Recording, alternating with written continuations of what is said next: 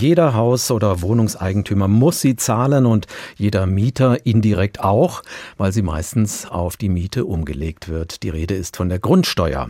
In Hessen ist sie im Bundesvergleich besonders hoch, 201 Euro pro Kopf im Jahr. Diese Zahl ist jetzt in einer Studie der Unternehmensberatung Ernst Young veröffentlicht worden. Nur noch Nordrhein-Westfalen liegt mit 216 Euro darüber. Gabi Beck ist unsere Wirtschaftsredakteurin. Gabi, wie kann man sich das erklären, dass die Grundsteuer in Hessen so teuer ist?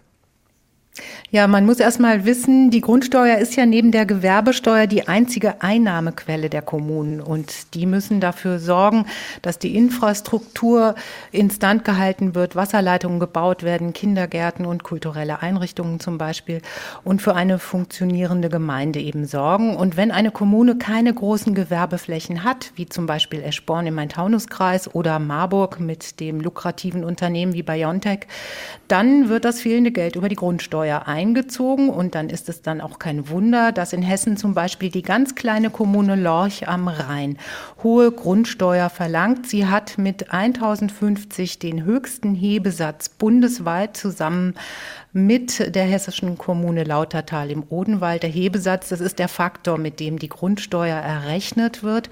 Insgesamt gibt es 19 Kommunen unter den 50 äh, Spitzensatzkommunen sozusagen bundesweit, die aus Hessen kommen. War das eigentlich schon immer so, dass hessische Kommunen eine vergleichsweise hohe Grundsteuer verlangten?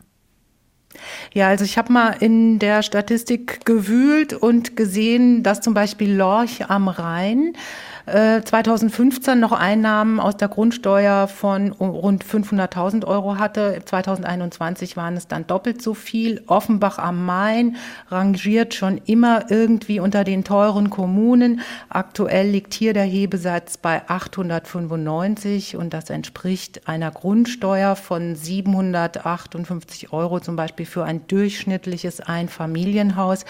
Die Kommunen legen ja jährlich die Höhe fest und reagieren damit auf ihre persönliche Finanzlage.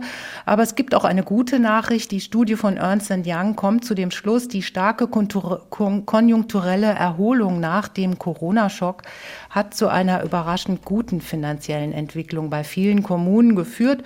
Und da gab es einen kommunalen Finanzierungsüberschuss von 4,6 Milliarden Euro. In Hessen haben demnach nur noch sieben Prozent der Kommunen ihre Hebesätze im letzten Jahr angehoben. Und dazu gehört eben auch Lorch am Rhein. Seit Juli werden ja die Daten für die vom Bundesverfassungsgericht veranlasste Grundsteuerreform erhoben. In Hessen läuft das nach einem anderen Modell ab als in anderen Bundesländern. Was soll das bringen? Ja, der hessische Finanzminister Boddenberg prahlt damit, dass das hessische Modell zur Erhebung der Daten vor allem eins soll. Es soll einfacher sein. Bundesweit raufen sich ja derzeit Grundbesitzer die Haare ob der Daten, die sie da über ihr Haus zusammentragen müssen. Da fehlt es an digitalen Strukturen, zum Beispiel auch bei den Grundbuchämtern. In Hessen sind 2,8 Millionen Grundstücksbesitzer angeschrieben worden. Die können ihre Erklärung noch bis zum 31. Oktober abgeben. Das läuft über das Portal Portal Elster. Und da können auch Erklärungen für andere Personen abgegeben werden, wenn zum Beispiel ältere Personen mit der digitalen Datenübermittlung überfordert sind. Dann kann man das für die erledigen. Mitte Juli übrigens waren schon 110 Erklärungen in Hessen abgegeben worden. Und was kommt dann am Ende dabei raus? Wird die Grundsteuer billiger werden in Hessen? Ja, das ist eine gute Frage. Die Reform wurde vom Bundesfinanz Verfass äh, vom Bundesverfassungsgericht ja veranlasst und soll tatsächlich mehr Gerechtigkeit bringen. Die Bemessungsgrundlage war veraltet, teils war sie älter als 100 Jahre. Tatsächlich lässt sich derzeit noch nicht sagen, wer genau wie belastet wird. Da hatten sich im Vorfeld zwei Modelle bekämpft, eins auf der Grundlage von dem Wert der Immobilie, ein anderes unabhängig davon. In Hessen hat man sich jetzt für das Flächenfaktormodell entschlossen, also auf der Basis von Grundstücksgröße Größe und Wohnfläche wird da die Grundsteuer berechnet.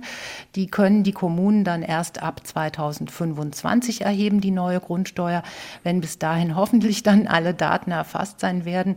Und ob es dann wirklich günstiger wird für den Einzelnen, kann man jetzt einfach noch nicht sagen. In Summe aber sollen die Kommunen dann nicht mehr Grundsteuer kassieren.